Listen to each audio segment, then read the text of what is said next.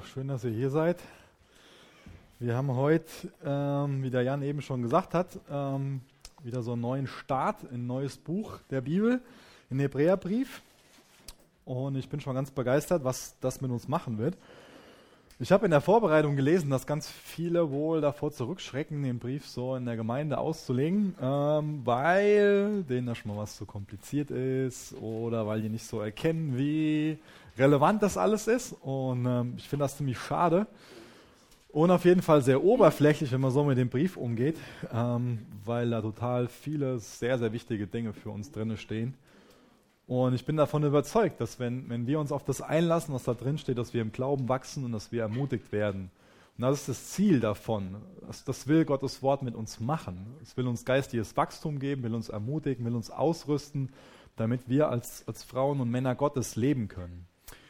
Deswegen, wenn ihr neue Leute kennenlernt, ist es vielleicht schon mal so, dass, dann, dass ihr Leute kennenlernt, die auf den ersten Blick so ein bisschen anders sind. Und ähm, dann gibt es so zwei Reaktionen. Das, das eine, eine Reaktion ist so, oh, anders und sieht ein bisschen komisch aus oder verhält sich ein bisschen komisch, nämlich gerade Abstand.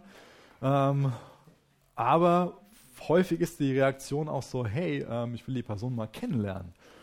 Ähm, will mal gucken, wer das so ist. Und dann kann das, was, was anders ist, vielleicht aus einer anderen Kultur, im Endeffekt total bereichernd sein. Und ich bin davon überzeugt, dass hier und da vielleicht es so ist, dass wir mit den Ideen und den Konzepten, die in dem Hebräerbrief beschrieben werden, dass wir hier und da mal denken werden, okay, das hört sich irgendwie anders an und okay, ähm, wie relevant ist das für mich? Auch wenn wir hingucken, uns darauf einlassen, wird uns das total bereichern. Deswegen lasst uns da gemeinsam eintauchen und graben und dann weiß ich, dass wir ganz viel Gold finden werden. Ich werde heute so ein bisschen eine Einführung zu dem Brief machen und außerdem die ersten vier Verse auslegen. Und bei so einer Einführung ist ja immer wichtig, ähm, auch was zu dem Autor zu sagen. Und das ist bei dem Hebräerbrief eine ganz interessante Sache.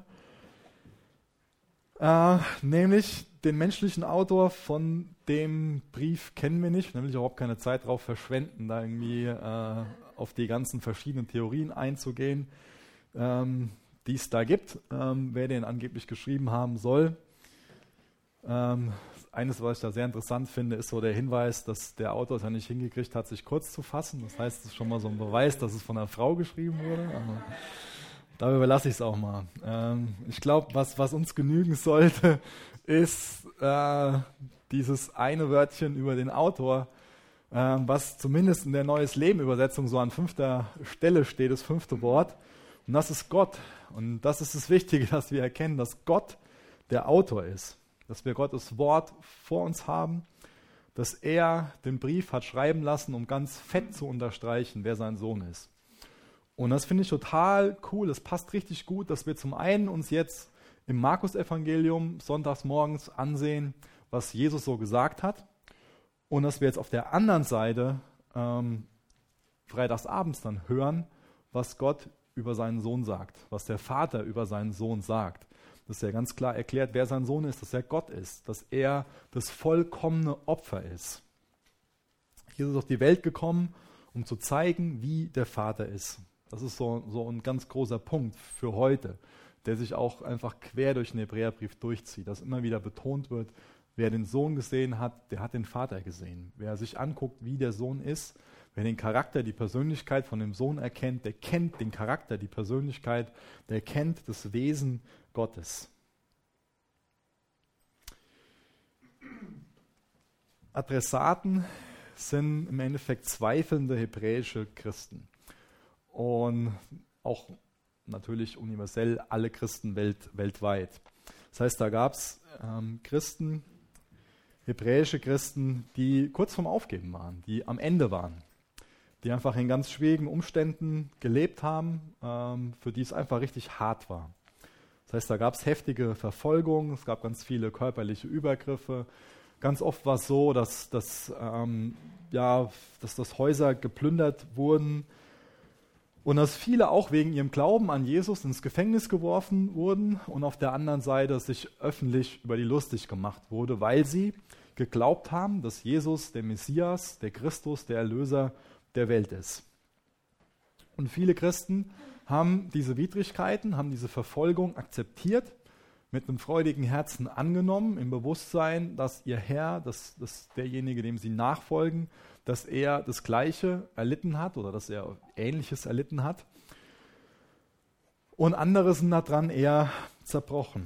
Und Paulus schreibt diesen Brief, um gerade diejenigen zu ermutigen, die daran kaputt gehen und auch diejenigen, die unter dem Druck dann ähm, ja, kurz davor sind, vom, vom Glauben abzufallen.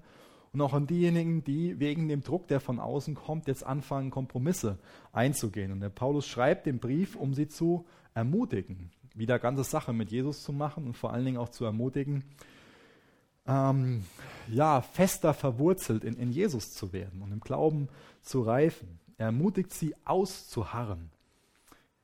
Er ermutigt sie, auf Jesus zu schauen.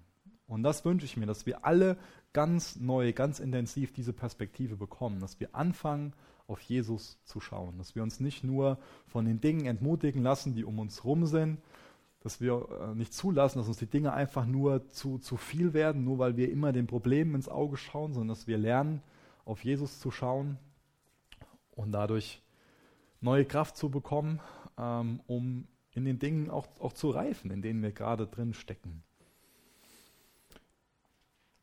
Vom Datum her ist es ähm, sehr wahrscheinlich so oder sehr sicher so, dass der Brief vor der Zerstörung des Tempels im Jahr 70 nach Christus geschrieben wurde.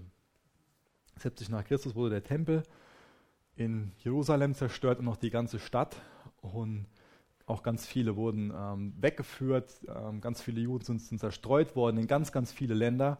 Und dadurch hat dieser Brief natürlich auch in erster Linie für die damalige Zeit, aber auch für uns heute eine sehr krasse prophetische Relevanz, weil Jesus wusste vorher schon, dass es passieren wird, dass in 70 nach Christus ganz viele von den Christen zerstreut werden, dass ganz viele Gemeinschaften auseinandergerissen werden. Und ähm, deswegen schreibt, lässt er diesen Brief, lässt Gott diesen Brief schreiben, damit diese Christen tiefer verwurzelt werden und einfach in die, in die Tiefe wachsen. Damit sie dann da, wo ihnen Gemeinschaft fehlt, einfach ganz neu ähm, Salz und Licht sein können. Das heißt, ich bin davon überzeugt, dass, dass der Hebräerbrief mit uns das Gleiche machen wird wie mit den damaligen Christen, dass wenn wir uns wirklich angucken, was da drin steht und das nicht nur eine, eine, ähm, ja, in, in so einem, auf so einem Kopflevel machen, sondern auch auf dem Herzlevel, dann weiß ich, dass wir dadurch tiefer verwurzelt werden im, im Glauben, dass wir ein festeres Fundament bekommen und dass wir ähm, mehr in die Lage versetzt werden, auch in schwierigen Umständen wirklich Zeugen zu sein und Salz und Licht zu sein. Das ist mein, mein Gebet. Das ist eine Sache, wenn wir uns persönlich irgendwie wünschen, dass wir hier zahlenmäßig wachsen. Das ist ein Wunsch, den, den wir haben. Das ist eine Sehnsucht, die wir haben, dass neue Leute dazukommen, die vorher nicht Jesus kennen und die hier Jesus kennenlernen. Ähm, aber wir sollten auch für uns persönlich den Wunsch haben, dass wir ständig weiter wachsen das Beispiel schon, schon öfters gebraucht mit den Elefanten. Ich glaube, das kennen schon viele von euch. Ich finde das sehr interessant, dass, dass Elefanten bis in ihr Lebensende wachsen.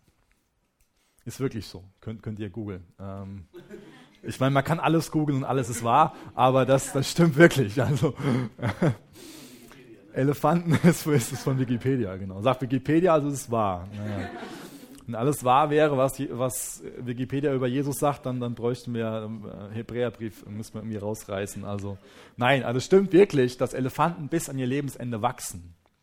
Und in dem Sinne sollten wir wie Elefanten sein. Ja, wir sollten nicht so dickhäutig und, und äh, starkköpfig wie Elefanten sein, das sind angeblich Elefanten, ähm, sondern wir sollten bis an unser Lebensende wachsen. Und wie gesagt, ich bin davon überzeugt, dass wir durch den Hebräerbrief wachsen, durch das, was Gott dadurch in uns tun wird. Und ich wünsche mir, dass es dein Gebet für dich wird, dass du dich auch darauf vorbereitest. Deswegen, wie bist du heute Abend hier hingekommen? Ist das so, okay, hey, wir treffen uns mal, Jan hat ja eben schon ein paar Sachen so gesagt, wir treffen uns mal, wir haben wieder Jugend. Ja? Wir gehen halt in die Jugend und da ist halt so ein Gottesdienst und danach hängen wir ab und haben eine schöne Zeit. Oder ist es so eine Sache, wo du sagst, hey, ich komme heute Abend in die Jugend und ich bete da vorher schon für, für, für den Lobpreis, für, für alles, was drumherum ist, für die Predigt, für die Gemeinschaft. Ich überlege mir, wie ich ein Segen sein kann und ich sage Gott, und ich meine es mit ganzem Herzen, ich will, dass du heute Abend zu mir redest und ich will dadurch wachsen im Glauben. Ich will dir ähnlicher werden. Ich will fester gegründet werden in dir. Lass uns mehr zu einer Jugend werden, die, die echt dieses Bedürfnis haben, die einfach in, in diesem Sinne Gott ins Zentrum stellen. Und natürlich ist es toll, wenn, wenn, wenn die Gemeinschaft attraktiv ist. Natürlich ist es schön. Natürlich ist es wertvoll, dass das wollen wir haben. Wir wollen es haben, dass wir eine Familie sind und dass, ähm, dass wir gerne zusammen sind und, und Spaß haben, auf jeden Fall. Und ich glaube, dass wir noch mehr Spaß haben, wenn wir noch mehr Gott ins Zentrum stellen. Aber jetzt zum, zum Text, bevor ich viel zu weit abschweife. Und zwar fange ich mal an und lese den ersten Vers vor, Hebräer 1, Vers 1. Finde ich auch interessant, dass das nicht so typisch wie so ein Brief anfängt, sondern dass es gerade so richtig in die Tiefe geht. Vor langer Zeit hat Gott oft und auf verschiedene Weise durch die Propheten zu unseren Vorfahren gesprochen. Gott hat gesprochen. Das heißt, hier fängt, fängt der Autor nicht damit an, erstmal zu erklären, warum er glaubt, dass Gott existiert. Zum Beispiel fängt ja der Römerbrief so ein bisschen auf die Art und Weise an, dass erstmal erklärt wird, warum es überhaupt Sinn macht, an die Existenz Gottes zu glauben. Aber auf der anderen Seite, wenn Gott spricht und erklärt wird, dass Gott spricht, dann ist es ja auch eine Begründung dafür, dass es Gott gibt. Deswegen bekommen wir gleich auch so ein paar Hinweise, die es uns leichter machen, die es uns einfacher machen, in der Überzeugung zu reifen, dass es Gott gibt, dass er real ist. Denn der Fakt, dass er spricht, begründet ja, dass es ihn gibt, logischerweise. Gott spricht. Durch die Propheten hat Gott zu uns gesprochen. Durch was spricht Gott so zu uns? Spricht Gott heute noch zu uns? Wie, wie, wie spricht denn Gott zu uns? ist ja oft so eine Sache, wo wir so eine Sehnsucht ausdrücken, so, hey, ich will, dass Gott zu mir spricht. Und ich finde es ganz interessant, dass, dass ganz viele verschiedene Meinungen zu dem Thema existieren, ob Gott noch spricht. Es gibt zum einen Leute, die sagen, ähm, dass, dass Gott nicht spricht, zum, mit dem Hintergrund, dass es ihn gar nicht gibt. Oder es gibt andere Leute, die sagen, Gott hat einfach kein Interesse an uns und deswegen ähm, spricht er nicht. Andere Christen meinen, dass Gott durch alles Mögliche zu ihnen spricht. Durch ganz komische Sachen, durch alltägliche Sachen, durch, naja, jetzt keine Beispiele geben, sonst wird es irgendwie böse. Ähm, durch was spricht Gott jetzt zu uns? Spricht Gott wirklich? Spricht Gott in meine Situationen hinein? Sieht Gott, wie es mir geht? Spricht Gott in meine Situation hinein, wo ich gerade im Abi-Stress bin und voll den Kopf irgendwie so. Interessiert sich Gott dafür, was gerade für ein Stress in meiner Familie ist? Interessiert sich Gott dafür, wie es mir gerade wirklich so geht? Sieht Gott meine Verzweiflung, meine Probleme, meine Herausforderungen? Spricht Gott zu mir? Eine Sache sind die Propheten und wir fangen mal mit, mit, mit der Schöpfung an, wie Gott zu uns spricht oder gesprochen hat. Viele von euch sind bestimmt in der Schule schon mit einem Johannes Kepler genervt worden. Das ist so der Vater der modernen Astronomie. Und der sagt, wenn man den Kosmos, die Galaxien, das Universum betrachtet, hat man keine Wahl, als von der Notwendigkeit eines Schöpfers überzeugt zu sein. Ich habe mir mal ein paar Zahlen rausgesucht, die ich total interessant und spannend finde. Am Äquator beträgt der Erdradius etwa 6378 Kilometer. Dadurch kommt man auf einen Erdumfang von 40.075 Kilometern. Daraus wiederum könnten jetzt diejenigen, die Mathe fix sind, ganz schnell berechnen, mit wie viel kmh sich die Erde dreht. Ja, kommen wir auf 1670 Kilometer pro Stunde. Das heißt, wir alle bewegen uns momentan mit der Geschwindigkeit von 1670 Kilometer pro Stunde. Nicht, nicht ganz. Nur, wenn wir am Äquator stehen würden. Das heißt, wir sind ein bisschen langsamer. Das heißt, wir haben wahrscheinlich jetzt so 1400 km/h drauf. Ähm, und der Eskimo, wenn der am richtigen Punkt steht, dreht er sich nur um sich selbst einmal am Tag. Das ist auch interessant. Auf ihrer Bahn um die Sonne bewegt sich die Erde mit einer Durchschnittsgeschwindigkeit von rund 107.000 Kilometern pro Stunde. Und das gesamte Sonnensystem dreht sich mit rund einer Million kmh um die Mitte unserer Galaxie, das heißt um die Mitte der Milchstraße. Das heißt, wir sind ganz schön in Bewegung, oder? Dagegen ist so eine Achterbahnfahrt gar nichts, ja. Und außerdem sind da Millionen, Milliarden anderer Sterne um uns herum und alles kreist umeinander und, und irgendwie knallt es nicht seit tausenden von Jahren. Psalm 19, Vers 2. Der Himmel verkündet die Herrlichkeit Gottes und das Firmament bezeugt seine wunderbaren Werke. Wir könnten jetzt noch ganz, ganz viel weitermachen, ganz viele Beispiele bringen. Ähm, ich finde das ganz spannend, aber mach, das mal für dich. Such dir mal selbst so Beispiele raus, was in der Natur einfach total faszinierend ist und was in der Natur so Hinweise auf den Schöpfer sind. Aber die Gottesoffenbarung durch die Natur, also die Natur, die Schöpfung ist eine Gottesoffenbarung. Ich bekomme mir gewisse Hinweise auf Gott. Aber diese Gottesoffenbarung ist nur begrenzt. Nur in einem gewissen Rahmen, weil ja auch dieser Fluch durch den Sündenfall auf der ganzen Schöpfung ruht. Das heißt, dadurch ist auch die Gottesoffenbarung durch die Natur nur begrenzt. Eine andere Art und Weise, wie Gott zu uns spricht, ist durch die Propheten. Zum Beispiel Moses begegnet diesem brennenden Busch. Zu Elisa ist diese leise, sanfte Stimme. Jesaja hat so eine himmlische Vision. Könnt ihr euch mal in Jesaja 6 angucken. Ist ziemlich, ziemlich beeindruckend da. Zu Hosea redet er auch in einer ziemlich eigenwilligen Art und Weise, indem er dann eine Hure heiraten soll. Interessant. Zu Amos redet er durch so einen Fruchtkorb. Das heißt, Gott redet zu Propheten und die Propheten geben Gottes Worte weiter. Aber ihr könnt euch mal, wenn ihr mitschreibt, 1. Petrus 1, Vers 9 bis 12 aufschreiben. 1. Petrus 1, Vers 9 bis 12. Da wird beschrieben, dass die Propheten selbst nicht komplett das verstehen, was Gott ihnen offenbart hat. Das heißt, die Konsequenz davon ist, natürlich verstehen wir jetzt einige tausend Jahre später wieder viele Dinge, die sich erfüllt haben, wesentlich klarer, deutlicher und besser als die Propheten. Aber wir werden das nicht in, in ganzem Umfang erfassen, was die Propheten gesagt haben. Das heißt, die Propheten haben es selber nicht komplett verstanden, deswegen werden wir es auch nicht komplett verstehen.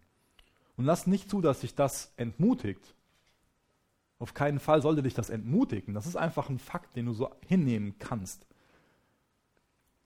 dass Gottes Wort auch so, dass Gottes Worte auch so tief sind, dass wir sie als Menschen nie in ihrer ganzen Tiefe ergründen werden.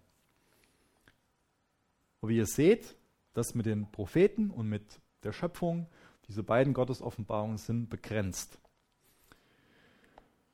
Eine andere Sache, wie Gott zu uns spricht, ist durch unser Gewissen. Das wird zum Beispiel in Römer 1 beschrieben oder äh, wir haben jetzt als letztes durch Prediger gepredigt, und im dritten Kapitel, ich glaube, dass es Vers 11 ist, wird beschrieben, dass wir die Ewigkeit im Herzen haben. Aber auch diese Signale sind nicht eindeutig in dem Sinn, dass wir sie nicht unterdrücken könnten. Wir haben diese Signale in uns, die Ewigkeit im Herzen, unser, unser Gewissen, unser Bewusstsein. Aber wir können diese Signale unterdrücken. Und Gott sieht das. Gott hat es über die ganze Menschheitsgeschichte erkannt, dass die Art und Weise, wie er sich uns offenbart, dass wir dadurch zwar ihn erkennen können, aber dass es toll wäre, wenn es noch deutlicher wäre. Und deswegen hat Gott durch seinen Sohn gesprochen. Das heißt, die Gottesoffenbarung durch die Natur ist nur begrenzt. Die Gottesoffenbarung durch die Propheten ist ab einem gewissen Punkt unverständlich und die Signale durch unser Gewissen können übergangen werden. Aber die Sehnsucht Gottes bleibt. Er will den Menschen erlösen und sich versöhnen. Und deswegen hat er sich die Inkarnation ausgedacht. Er löst das Problem durch Inkarnation, durch Fleischwerdung. Er wird einer von uns. Doch in diesen letzten Tagen, jetzt lese ich Vers 2 aus Hebräer 1, das Gottes Wort, doch in den letzten Tagen sprach er durch seinen Sohn zu uns. Gott wird einer von uns, damit wir viel besser verstehen können, wer er ist, wie er ist, was sein Wesen ist und was er von uns will. Die Tür war bis gerade noch offen, ähm, wird jetzt Frühling, es wird wärmer. Angenommen, da vorne entsteht ein Ameisennest und die kommen als hier reingelaufen. Und ich bin natürlich voll der Ameisenfreund und will die nicht umbringen. Was kann ich dann machen, damit ich denen irgendwie erklären kann, äh, dass das üble Folgen hat, wenn die hier reinkommen? Was kann ich dann machen? Bringt das was, wenn ich hier irgendwie gestikuliere und, und denen laut zurufe und sage, liebe Ameisen, bitte nicht in diesen Raum gehen. Wir mögen hier nur Menschen drin, nicht euch Tiere. Wir wollen nicht, dass ihr hier irgendwie, keine Ahnung was. Bringt das was, wenn ich da immer hier Schilder aufstelle? Aber es würde was bringen, wenn ich eine von ihnen würde und dann zu denen sagen würde, hey, hört zu, ihr lieben Ameisenfreunde. Die Jugend hat mich geschickt. Die haben einen Staubsauger.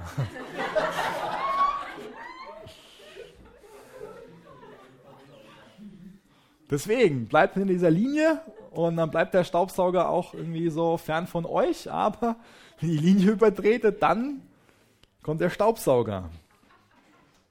Da könnten die da könnten die was mit anfangen. Ich meine, das ist lustig, das das Beispiel, das weiß ich, aber wir sollten in der gleichen Dimension von, von Gott denken, weil der Unterschied zwischen einer Ameise und uns definitiv kleiner ist als der Unterschied von uns und Gott. Deswegen der beste Weg, dass wir mit Gott in Kontakt kommen können und, und, verstehen können, was Gott von uns will, was wirklich unser Problem ist und wie er ist, was sein Wesen ist, was sein Charakter ist, was sein Herz für uns ist, ist, indem er jetzt fast gesagt, eine Ameise wird, indem er einer von uns wird und unsere Sprache lernt, indem er in diesen fleischlichen Körper schlüpft und einer von uns wird. Das ist der beste Wert, Weg. Das heißt, Jesus ist die vollkommene Offenbarung von Gott.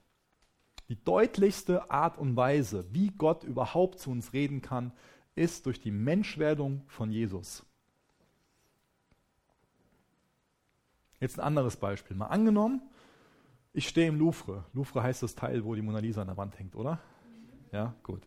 Dann blamier ich mich gerade nicht. Ähm, und ich habe meine Wassermalfarben dabei, stehe vor der Mona Lisa und denke, hey, irgendwie fehlt mir hier ein bisschen Farbe im Bild. Ich mische das mal an und ähm, zieh dir mal ein rosa Hemdchen an oder so.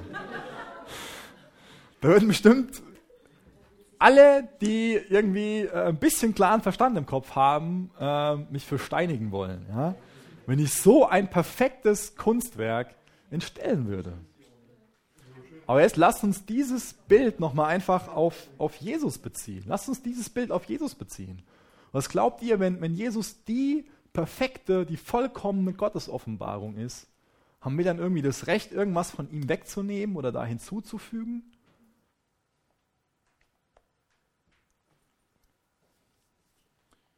Im Vergleich mit Jesus ist diese Mona Lisa nur so eine hässliche Kritzelei. Jesus ist vollkommen. Er zeigt vollkommen, wie der Vater ist. Und deswegen dürfen wir nichts irgendwie wegnehmen oder hinzufügen. Und deswegen ist es auch wichtig, nicht gewisse Sachen an ihm besonders herauszustellen und andere Dinge an ihm, die genauso wichtig sind, irgendwie so ein bisschen zu verheimlichen.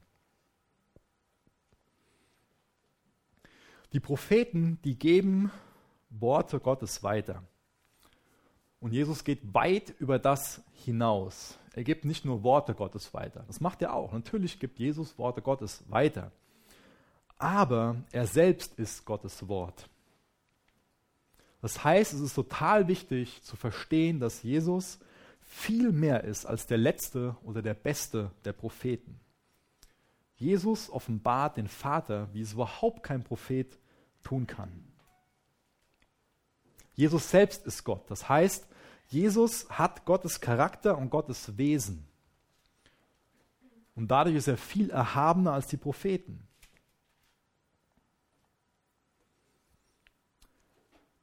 Wenn man jetzt verschiedene Bücher liest, gerade dann, wenn man die tief studiert, dann sieht man, dass der Paulus seinen eigenen Schreibstil hat. Wenn man dann zum Beispiel was von dem Petrus liest oder von dem, von dem Johannes, dann merkt man, auch die haben ihren Stil. Das heißt, Gott hat den Dinge offenbart, die haben die aufgeschrieben, aber Gott hat nicht ihre Persönlichkeit, ihren Charakter ausgeblendet, als sie Gottes Worte aufgeschrieben haben. Aber das, was Jesus macht, ist, dass er vollkommen das offenbart, was von Gott ist, weil er Gottes Charakter und Gottes Wesen selbst hat. Und deswegen ist es so wichtig, dass wir, wenn wir die Bibel lesen, so eine Jesusbrille aufhaben. Dass wir verstehen, dass das Wort Gottes, das fleischgewordene Wort Gottes offenbart. Das heißt, in Gottes Wort geht es nur um Jesus. Deswegen zieht ihr so eine Jesusbrille auf und, und Sei dir bewusst, in den Worten geht es um Jesus und du kannst diese Worte nur verstehen, wenn du sie zu Jesus hindeutest und wenn du sie durch Jesus deutest. Und ich weiß, dass das diejenigen, die Gottes Wort durch Jesus betrachten, durch, durch so eine Jesus-Brille, die werden sehr erstaunt sein, wie intensiv Gottes Wort zu ihnen spricht. Die Bibel kann nur durch das fleischgewordene Wort Gottes wirklich verstanden und interpretiert werden. Und wenn wir Gottes Wort durch Jesus verstehen, dann werden wir auch Gottes Wege und Gottes Willen besser verstehen. Wir sagen schon mal, hey, Gott spricht momentan nicht so deutlich zu mir. Oder hey, ich brauche das mal, dass Gott zu mir redet. Warum passiert das denn nicht? Ich bete da doch schon länger für und irgendwie solche Sachen. In 2. Mose 19 hat Gott ganz deutlich gesprochen. Ich denke, viele von euch kennen die Situation, wo das Volk Israel die Gebote geoffenbart bekommt. Und da war ein krasses Drumherum so. Da war ein ganzer Berg am Wackeln. Da war ganz viel Rauch, ganz viel Donner und Blitze. Und da hat keiner von den Israeliten gesagt, ich will, dass Gott zu mir redet. Weil denen klar war, dass wenn sie in Gottes Nähe kommen, dass die Konsequenz der Tod ist. Die haben da ganz großen Respekt gehabt. Und Angst zu sterben. Was auf diesem Berg Sinai oder rund um den Berg Sinai passiert. Und ein paar tausend Jahre später spricht Gott auf dem Hügel Golgatha ganz neu zu uns. Und was er uns da sagt, ist, hey, ihr braucht keine Angst mehr haben, zu sterben, weil ich gerade einen Weg schaffe, durch den ihr in meine Gegenwart kommen könnt, ohne dass ihr, ohne dass der Tod die Konsequenz davon ist.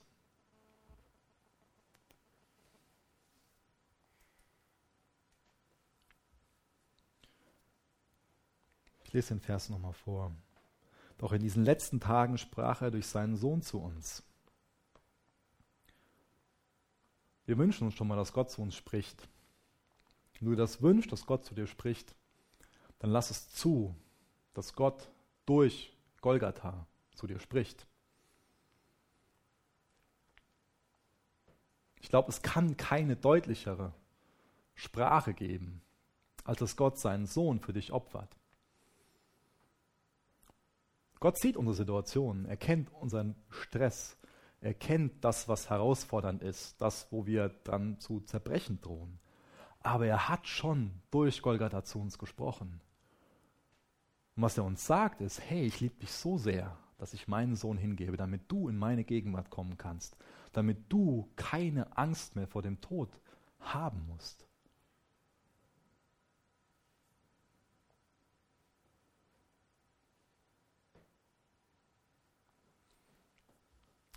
Gott spricht ganz deutlich zu uns und sagt uns, ich liebe dich. Deswegen, wenn du es brauchst, dass Gott zu dir redet, Gott redet zu dir. Schau dir das Kreuz an. Und dann hörst du ganz neu, ich liebe dich. Und das musst du hören, das muss ich hören. Ich muss es regelmäßig hören, dass Gott mich liebt. Aber es ist auch an uns, wirklich aufs Kreuz zu schauen. Deswegen lass das die deutlichste Stimme sein. Sei da nicht irgendwie komisch drauf, dass du meinst, Gott spricht durch alles Mögliche zu dir. Sondern lass es zu, dass die Gottesoffenbarung durch seinen Sohn das ist, was am deutlichsten zu dir redet. Das bringt dich wesentlich weiter, durchs Kreuz zu hören, dass du geliebt bist, dass du Gottes Kind bist, dass sich dadurch, dass Gott sich an Golgatha um dich gekümmert hat, zeigt er dir, unterstreicht er ganz deutlich, dass er sich auch weiterhin um dich kümmern wird. Und jetzt denken wir mal zurück an das Bild mit der Ameise und uns Menschen. Da ist eine, eine große Kluft zwischen. Eine Ameise kann nicht so eine Erkenntnis haben und, und Gefühle und Entscheidungen treffen und alles Mögliche. Und die Kluft zwischen Gott und uns ist nochmal wesentlich größer. Ich habe viel mehr Weitsicht als so eine Ameise. Ich weiß, was da drumherum passiert und wo die Gefahren sind. Die sehe ich viel mehr als so eine Ameise. Und genauso kennt Gott die Gefahren, die um dich herum sind, viel besser als du. Gott hat viel mehr Weitsicht als du. Und nicht Golgatha sagt er dir, ich kümmere mich um dich, ich liebe dich, vertrau mir. Und das sollte uns genügen, dass Gott in der Art und Weise mit uns spricht. Das sollte uns das Höchste sein. Und uns dahin bringen, dass wir Gott loben und preisen. So, in unserem Text geht es jetzt noch um sieben verschiedene Ämter oder Funktionen von Jesus, wo ich zu jedem Punkt kurz was sage. Durch ihn hat er das ganze Universum und alles, was darin ist, geschaffen. Das heißt, die erste Funktion, die hier betont wird, ist, dass Jesus Schöpfer ist. Und das Wort, was hier im Universum übersetzt ist, das ist ein bisschen ähm, limitiert. Das heißt, das Wort, was da im Griechischen steht, ist das Wort Aion.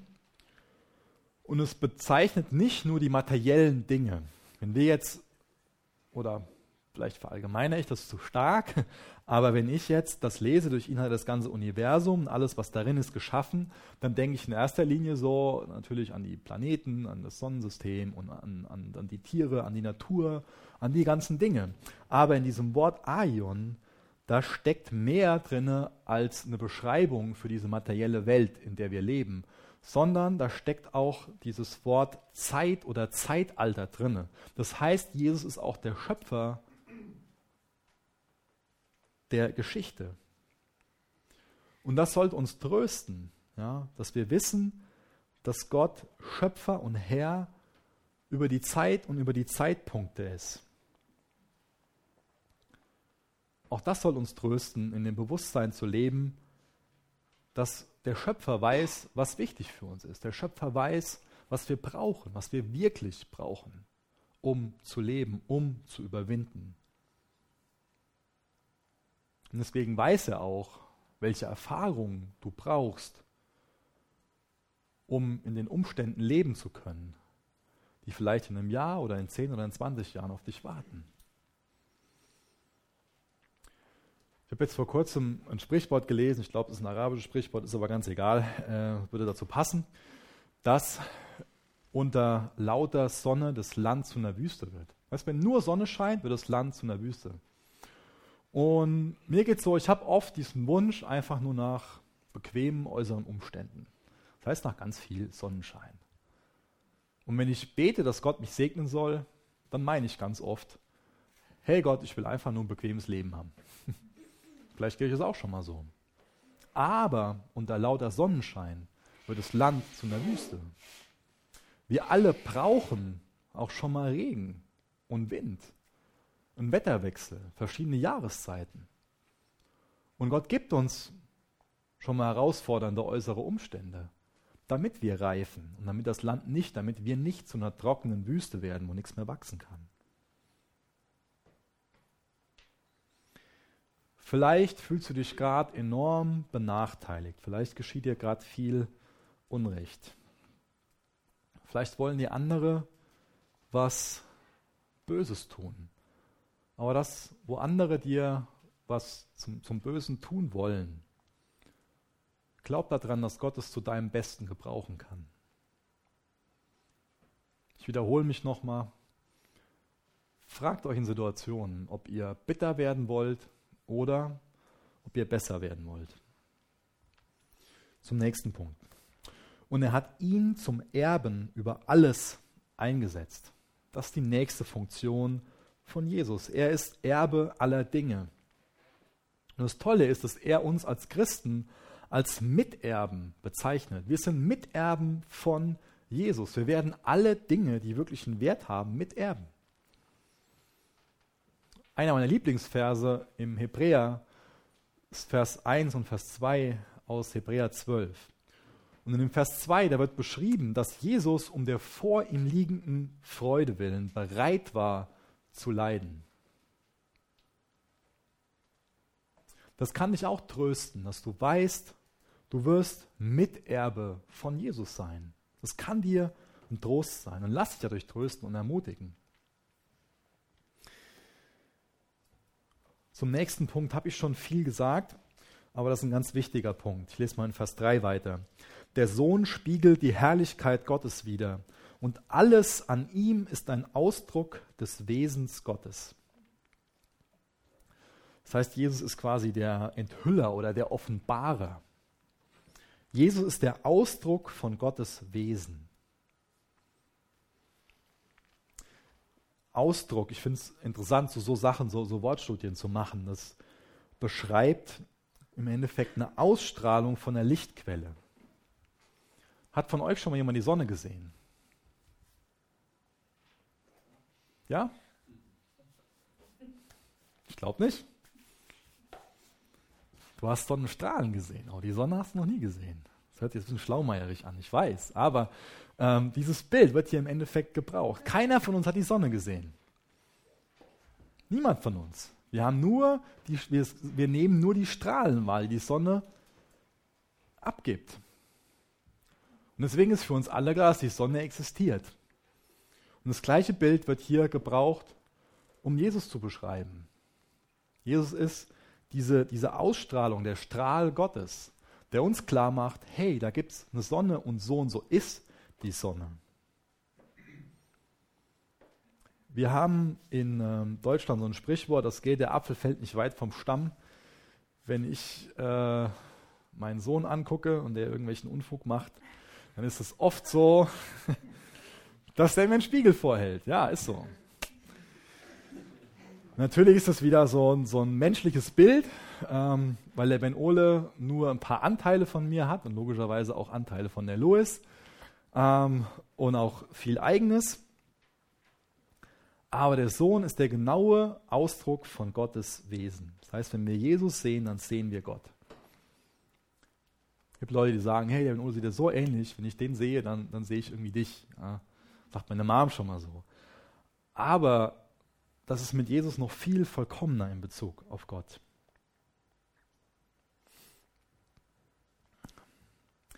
Das ist interessant, wie die damals Münzen geprägt haben. Und zwar war es einfach jedem Herrscher voll wichtig, dass die Leute, die unter ihm sind, also sein, sein Volk, dass die wissen, wie er aussieht.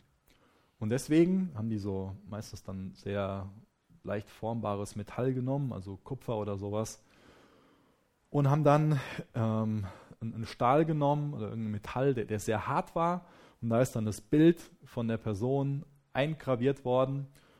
Und dann ähm, ist das wie so ein Stempel auf, das ist dieses harte Metall, wo dann das Bild drin war, auf das weiche Metall aufgesetzt worden, wie so ein Stempel und ist dann mit dem Hammer draufgehauen worden. Und dadurch war dann ein Abdruck davon da drin. Und dadurch konnten die Münzen in Umlauf kommen und alle wussten, wie der Herrscher, wie der Herr aussieht.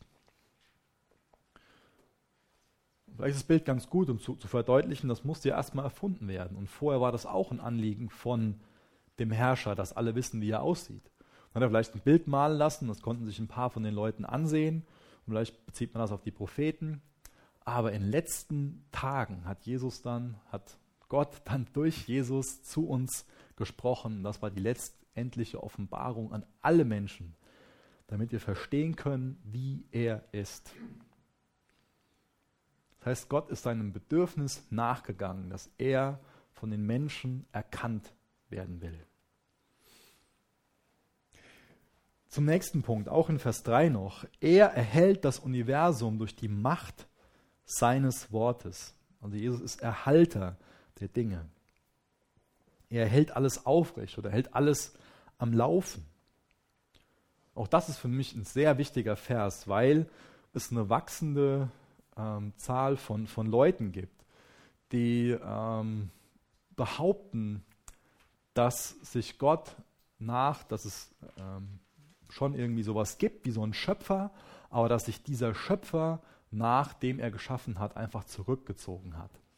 Das heißt, oft wird es beschrieben mit so einem Bild von so einem Uhrmacher, der einfach so eine Uhr baut, die aufzieht und sich dann hinsetzt und chillt und die Uhr einfach sich selbst überlässt.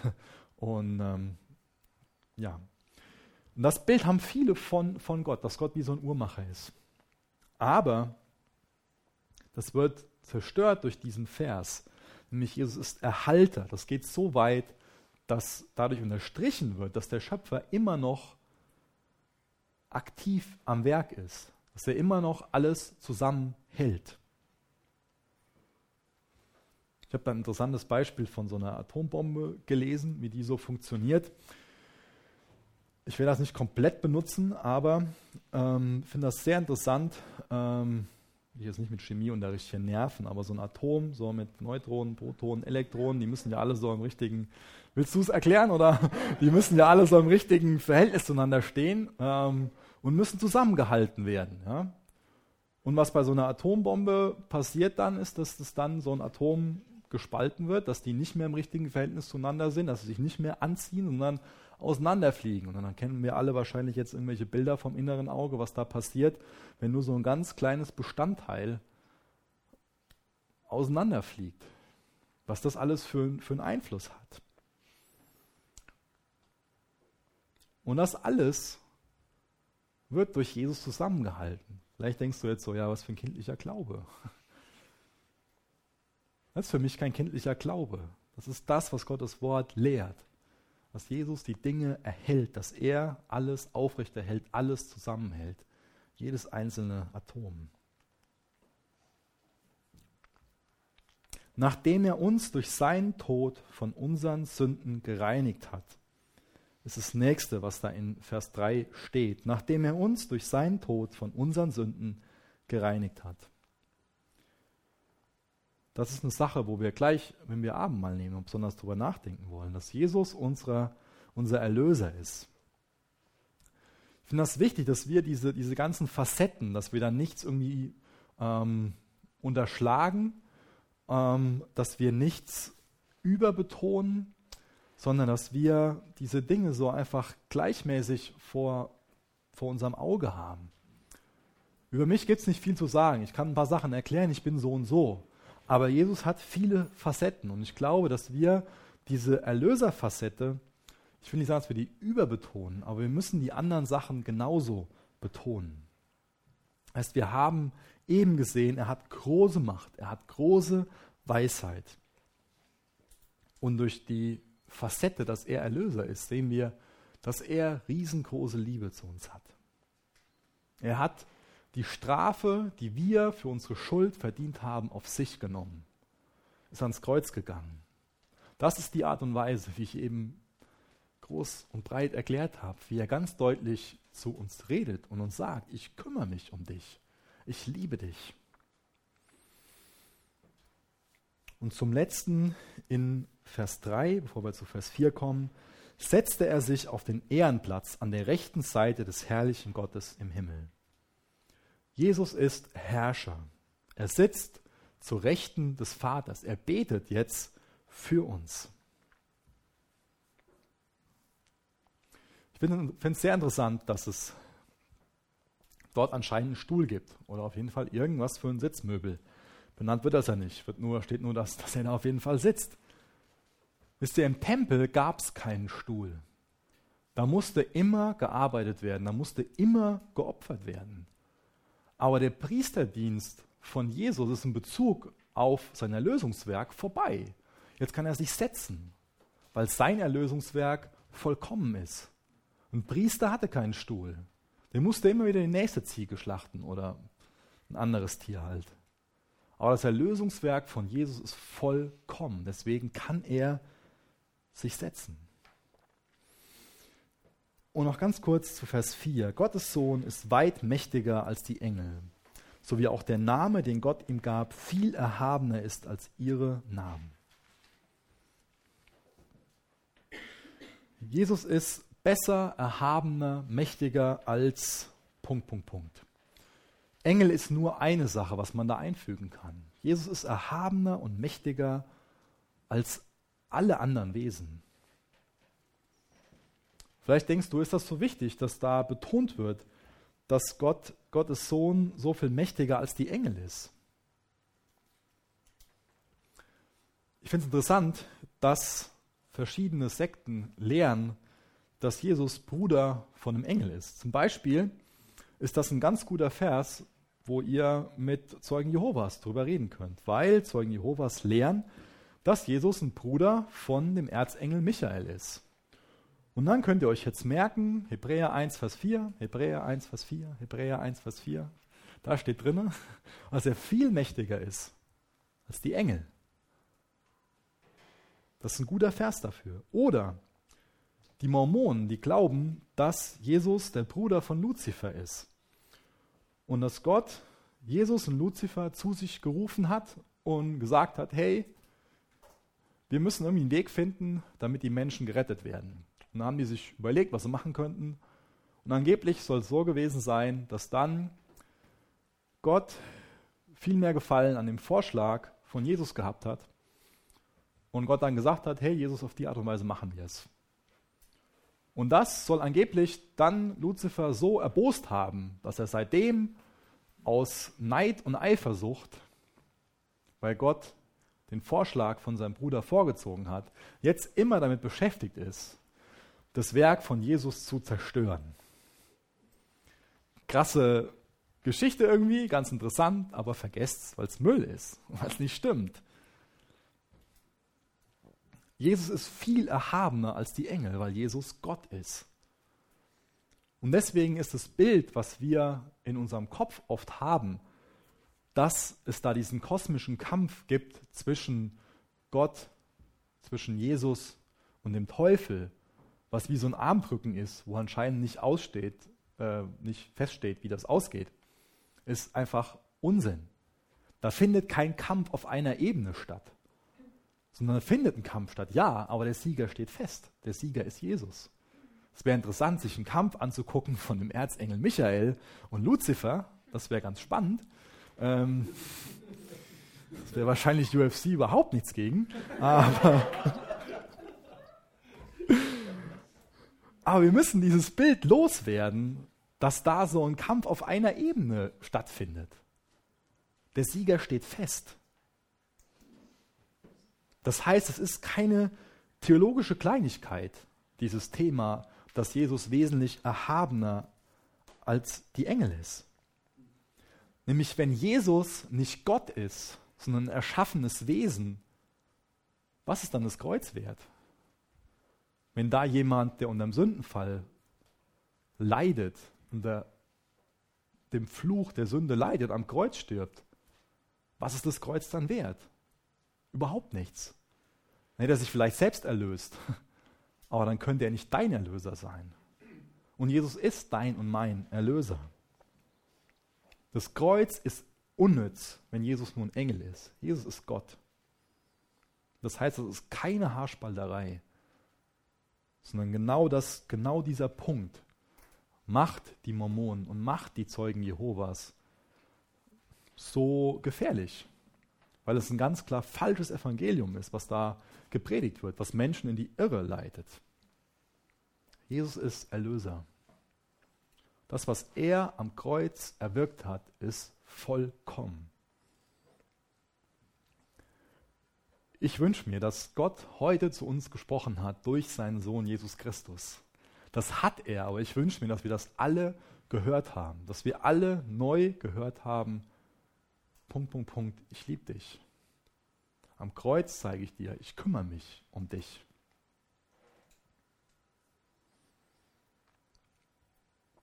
Hebräer 3, Vers 15 steht, Heute sollt ihr auf seine Stimme hören. Verschließt, Entschuldigung, verschließt eure Herzen nicht gegen ihn. Heute sollt ihr auf seine Stimme hören. Verschließt eure Herzen nicht gegen ihn. Jesus, ich danke dir aus ganzem Herzen dafür, dass du uns offenbarst, wer der Vater ist. Ich danke dir dafür, dass wir durch dein Werk am Kreuz erlöst sind. Ich danke dir dafür, dass du Schöpfer und Erhalter aller Dinge bist. Ich danke dir, dass du Erbe aller Dinge bist und dass wir Miterben sind. Jesus, ich bitte dich darum, dass wenn jemand hier im Raum ist, der den Vater noch nicht durch dich hat reden hören, dass das heute Abend noch zu der Person durchdringt, dass du der Person klar machst, dass sie von dir geliebt ist, dass du als Schöpfer und Erhalter dich kümmern wirst. Mach, dass uns das ermutigt und antreibt. Jesus, wir wollen Wachstum haben in dir, wir wollen tief gegründet werden. Jesus, wir wünschen uns nicht nur theologische Erkenntnis, die uns aufbläht, sondern wir wünschen uns wirklich geistliches Wachstum. Wir wollen dir ähnlicher werden. Bitte wirke in uns. Wir laden dich, dich ein, Heiliger Geist, zu kommen, in uns zu wirken. Geben dir die Lobpreiszeit jetzt und wollen dich einfach bitten, dass du mitten unter uns bist und dass wir unsere Herzen weit aufmachen, Herr, in Jesu Namen. Amen.